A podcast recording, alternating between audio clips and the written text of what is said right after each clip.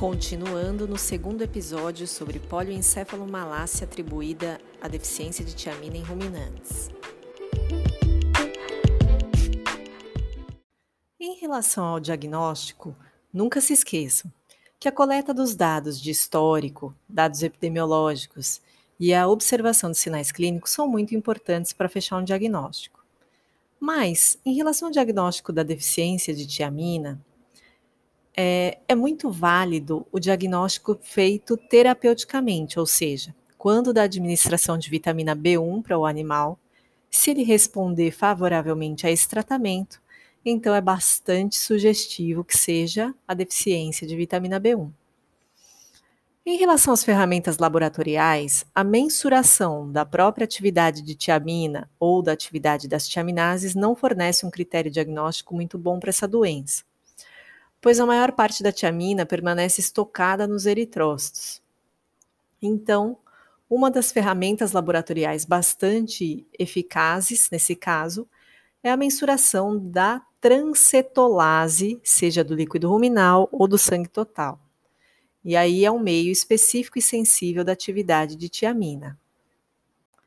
O diagnóstico pós-mortem dessa afecção também é bastante válida, então, em relação aos achados de necrópsia em ruminantes afetados por polioencefalomalácia, são encontrados o edema cerebral, o amolecimento dos giros cerebrais, uma coloração mais amarelada desses giros e a diminuição da consistência cerebral.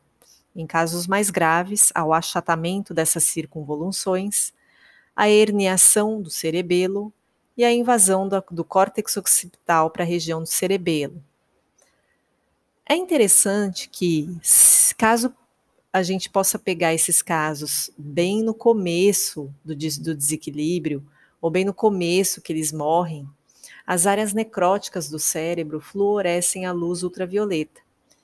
Isso porque os metabólitos gerados por conta da deficiência de vitamina B1 é, permitem essa visualização dessa fluorescência.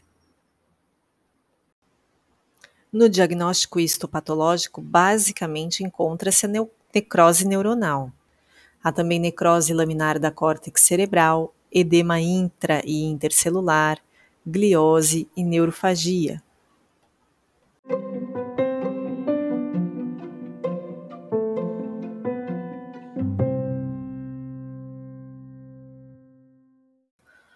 Para o tratamento dessa enfermidade, é recomendável a administração de cloridrato de tiamina, ou seja, de vitamina B1, na dose de 10 a 20 miligramas por quilo, seja na aplicação intravenosa ou aplicação intramuscular, associado ainda à aplicação de 0,2 miligramas de dexametasona, também seja por via intravenosa ou intramuscular.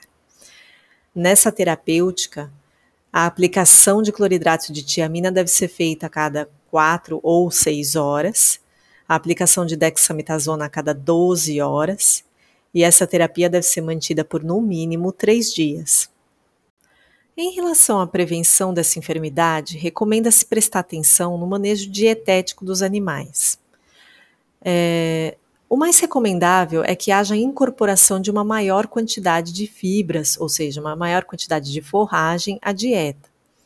Então, dietas com no mínimo de 50% constituída por forrageira fibrosa auxiliam na prevenção de polioencefalomalácia, porque a inclusão de forragens na dieta não só atenuam a redução do pH ruminal, como também tem um efeito tamponante da saliva, contribuindo também para a prevenção da polioencefalomalácia.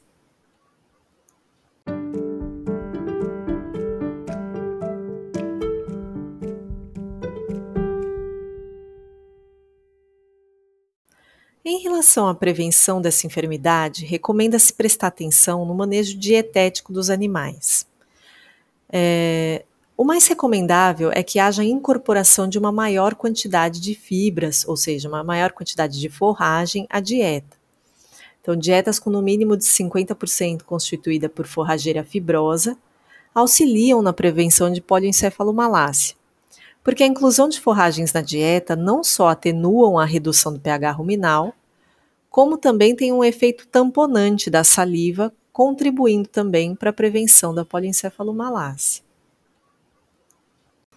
Existem ainda relatos acerca da administração de tiamina profilática na dieta dos animais. A administração de tiamina na dose de 3 mg por quilo de matéria seca na dieta dos animais poderia funcionar como um preventivo da polioencefalomalácia atribuída à deficiência de tiamina para os ruminantes.